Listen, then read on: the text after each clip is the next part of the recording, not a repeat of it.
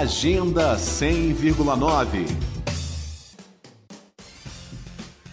Nesta sexta-feira, a Mostra de Cinema Latino-Americano e Caribenho vai exibir três filmes, dois longas e um curta-metragem. As sessões começam às seis e meia da noite pelo canal Grulac Brasil no YouTube. Esta é a terceira edição do Festival de Filmes organizado pelo Grulac, o grupo de chefes de missão da América Latina e Caribe. Em entrevista à Rádio Cultura FM, a diplomata Orli Burgos, da República Dominicana, país que atualmente coordena o GRULAC, comentou um pouco sobre cada um dos filmes.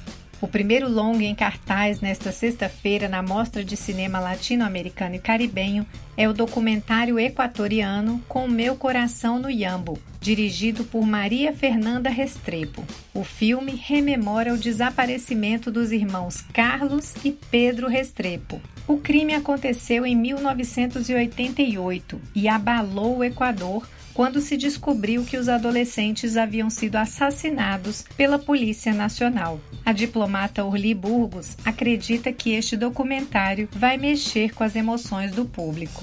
Com Mi Coração em Yambo. É um documentário que trata do desaparecimento de uns irmãos do Equador e que fala acerca de como isso foi eh, declarado crime de Estado e o filme revive momentos muito trágicos das lembranças de uma das irmãs. Muito assim, eh, tocante.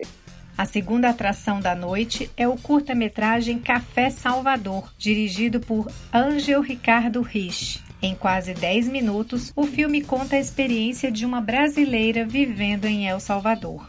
Para encerrar o terceiro dia de exibições, a Mostra de Cinema Latino-Americano e Caribenho exibe o documentário costarriquenho Doiene, de Leonardo Solano Moraga. A diplomata Orli Burgos conta que este longa aborda dificuldades e conquistas femininas no esporte uma visão do esporte desde o ponto de vista das mulheres. E o filme tem esse termo, doyenne, que é da Costa Rica e que indica, eh, para mim, força, sabe? Guerreiras, tipo isso. Mas melhor que vocês assistam e descubram a terceira mostra de cinema latino-americano e caribenho segue até segunda-feira, 6 de julho. A programação completa você confere nos perfis arroba Cultura BSB nas redes sociais.